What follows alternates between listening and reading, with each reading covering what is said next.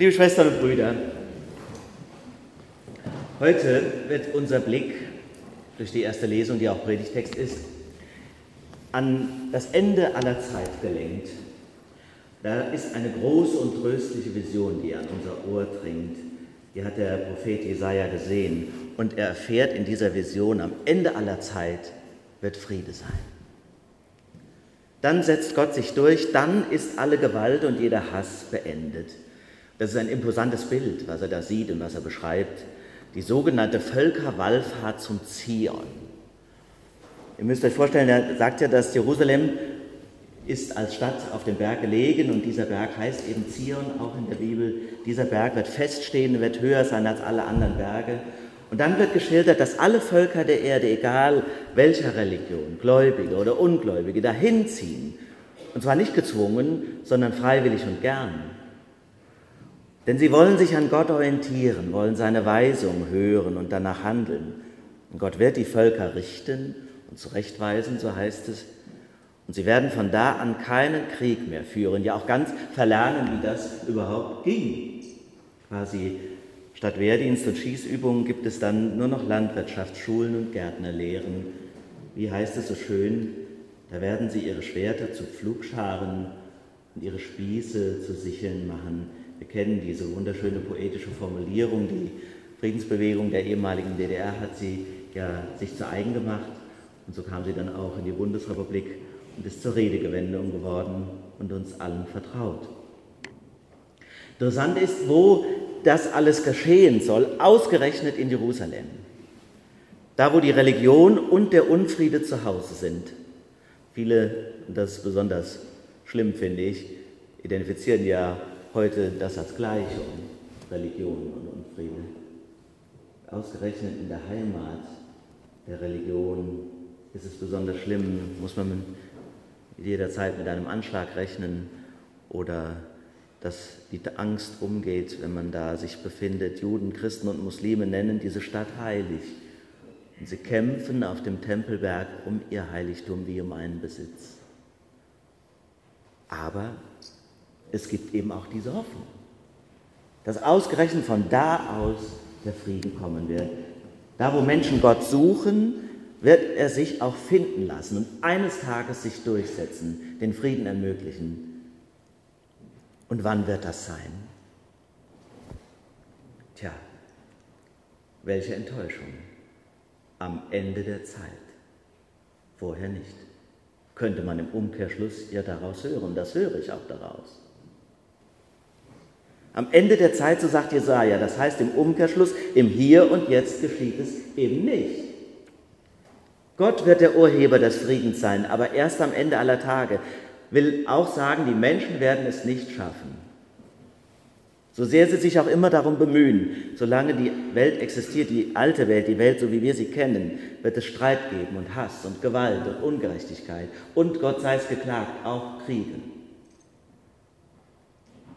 Machen sich ja viele Menschen lustig über biblische Aussagen und Visionen und Geschichten und äh, wähnen sich so erhaben darüber, weil das alles so realitätsfern ist. Ich bin umgekehrt immer wieder schockiert über den gnadenlosen Realismus, der in der Heiligen Schrift auf uns zukommt. Gnadenloser Realismus, da heißt es, Gott wird den Frieden schenken, der Mensch schafft es nicht.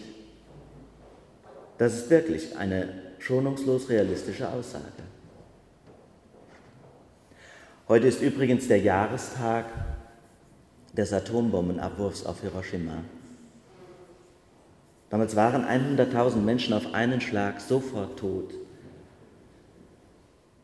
72 Jahre ist das jetzt her.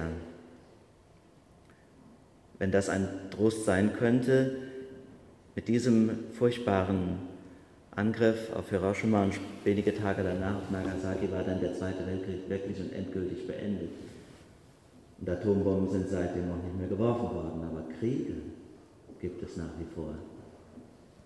Sie haben auch andere Gesichter. Heute kannst du im Supermarkt von einem Messer erstochen werden oder in einem Hochhaus von einem Flugzeug getroffen. Die Gesichter der Kriege haben sich gewandelt, aber sie sind immer noch da. Warum? Die Bibel hat recht, leider. Und doch meine ich, dass gerade in ihrem Realismus auch eine Hoffnung steckt. Kommt nun ihr vom Hause Jakob, lasst uns wandeln im Licht des Herrn, fordert Jesaja am Ende seiner Vision. Und Jesus ruft uns im Evangelium zu, Salz der Erde zu sein und Licht der Welt. Das heißt ja, tatenlos sollen wir nicht sein. Von Gott und seinem Licht herkommend sollen wir dem Frieden dienen, uns für die Gerechtigkeit einsetzen, unser Leben aufs Spiel geben. Aber wir sollen es ohne Illusion tun. Quasi die Resignation mit einplanen. Die Welt und den Menschen realistisch sehen, so wie es die Bibel tut. Gott sagt einmal am Ende der Sinnvoll, das menschliche Herz, das Trachten des menschlichen Herzens ist böse von Jugend auf. Und trotzdem will ich nicht mehr sie vernichten. Soll Saat und Ernte weiter bestehen, Frost und Hitze und immer weiter. Der Realismus der Bibel und der realistische Blick auf den Menschen, das ist heute ein bisschen mein Thema.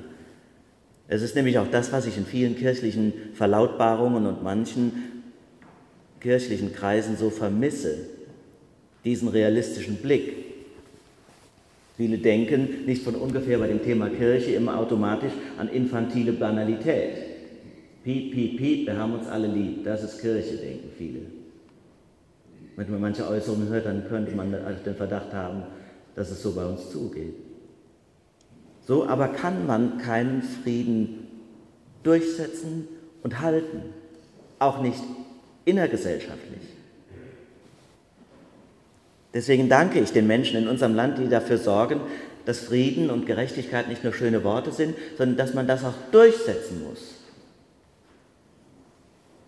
Da braucht man viele Leute, Steuerfeinde zum Beispiel, Justizvollzugsbeamte, Polizisten, Richter, Politiker, Menschen, die sich trauen, nicht nur Gesetze zu machen, sondern auch daran erinnern, dass sie für alle gelten. Sogar für Manager von Automobilkonzernen wäre ja mal was Neues. Der realistische Blick geht nicht einfach alles so von selbst, weil die Menschen ja so toll sind. Immer dann, wenn er nicht mehr gewagt wird, dieser realistische Blick, meine ich, wird es gefährlich. Und es wird immer Mut kosten, diesen Blick zu behalten, weil er ja bedeutet, von einem rein positiven Menschenbild Abschied zu nehmen. Denken viele ja, das ist aber doch typisch christlich, positives Menschenbild. Nein,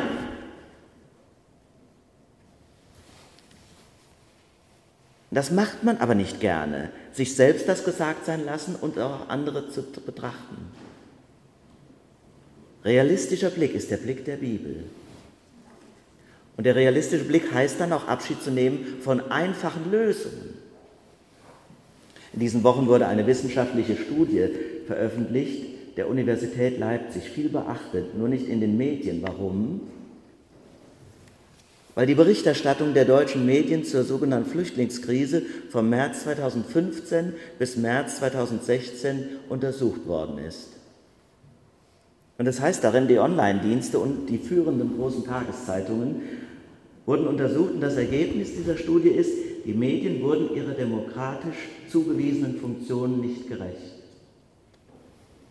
Sie haben wertend berichtet und die Regierungsmeinung einseitig übernommen.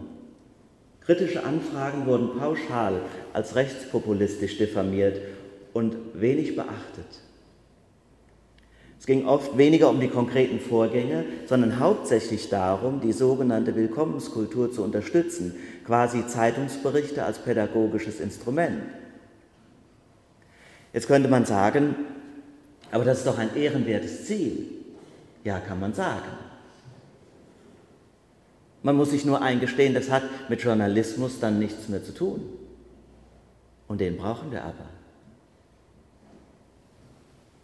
Und die Studie deckt auch bemerkenswerterweise auf, dass gerade diese Einseitigkeit die Vorurteile gegenüber Flüchtlingen stark verstärkt hat und den Riss und die Spaltung der Gesellschaft vertieft. Viele wollten das Gute, und haben doch darin geschadet. Und so finden sich Menschen oft vor. Bis ins Extreme hinein. Menschen engagieren sich und retten Flüchtlinge aus dem Mittelmeer vor dem Ertrinken. Wer wollte ihnen nicht dankbar sein? Und gleichzeitig ist aber nicht von der Hand zu weisen, dass dieses System das Geschäft der Schlepper nicht unterbricht.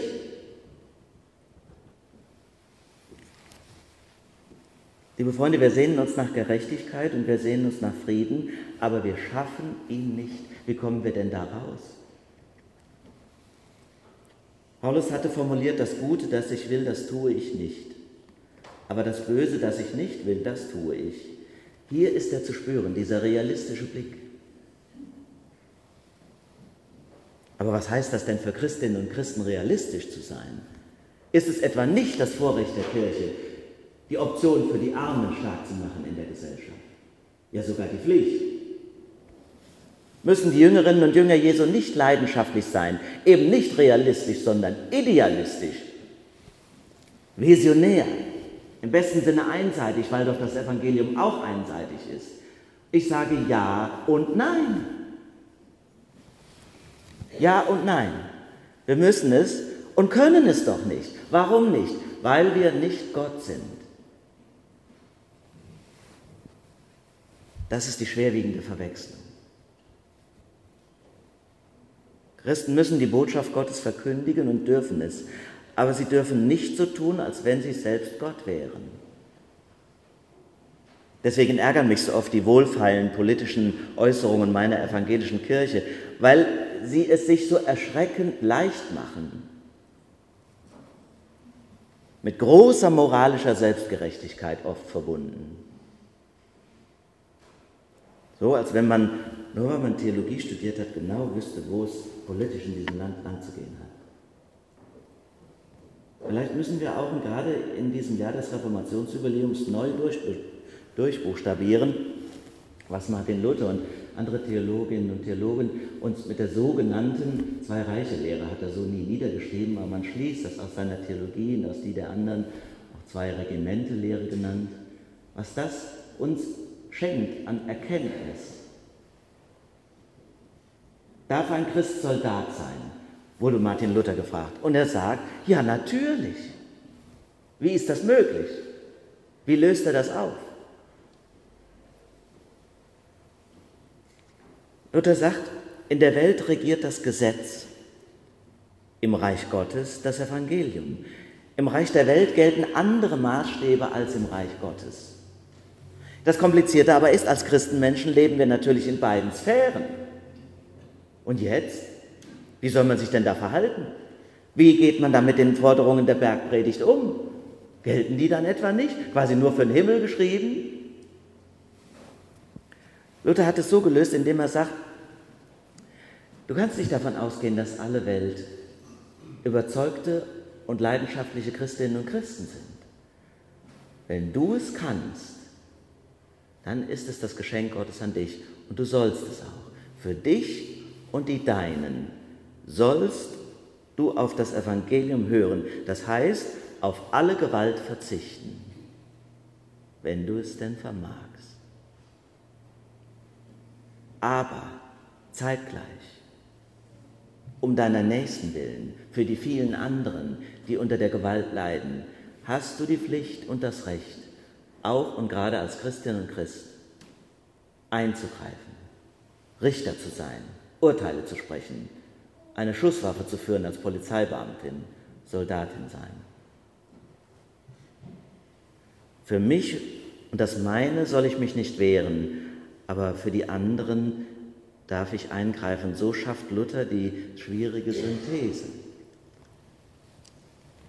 Schwestern und Brüder, Sehnsucht nach Frieden prägt unser Leben. Und gleichzeitig ist da unsere Unfähigkeit, friedvoll zu sein? Wie passt das zusammen?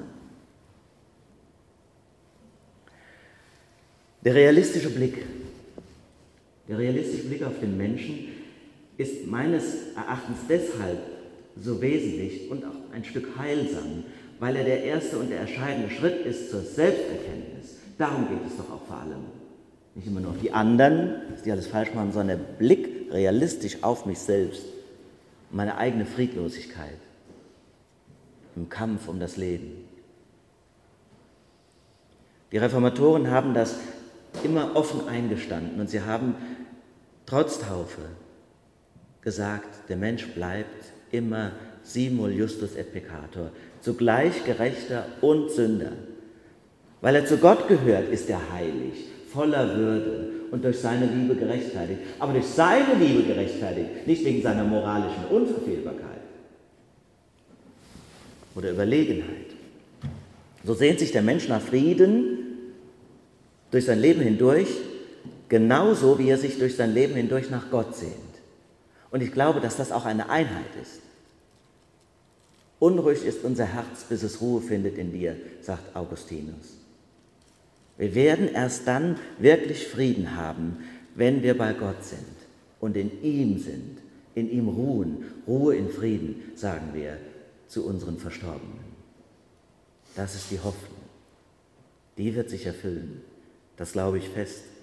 Und ich glaube und hoffe, dass wir zumindest in Ansätzen immer wieder das Licht aufscheinen lassen, von dem heute die Rede ist, im Wochenspruch, im Evangelium und im Alten Testament bei Jesaja, dass wir Kinder des Lichts sind, weil wir von dieser Hoffnung wissen, am Ende der Tage wird Gott alles durchsetzen und Friede sein. Und wir werden in Frieden sein und in ihm sein weil wir diese Hoffnung haben am Ziel unseres Lebens. Deswegen haben wir doch die Kraft, immer wieder exemplarisch, mal zu mal, trotz unserer eigenen Sündenverfallenheit, diese Welt zu zähmen, mutig zu sein, einzugreifen. Aber nicht die einfachen Lösungen, sondern in allem die Schwierigkeiten ernst nehmen. So kommt nur, ihr vom Hause Jakob, lasst uns wandeln im Licht des Herrn. Amen. Und der Friede Gottes, der höher ist als alle unsere Vernunft, bewahre unsere Herzen und Sinne in Christus Jesus. Amen.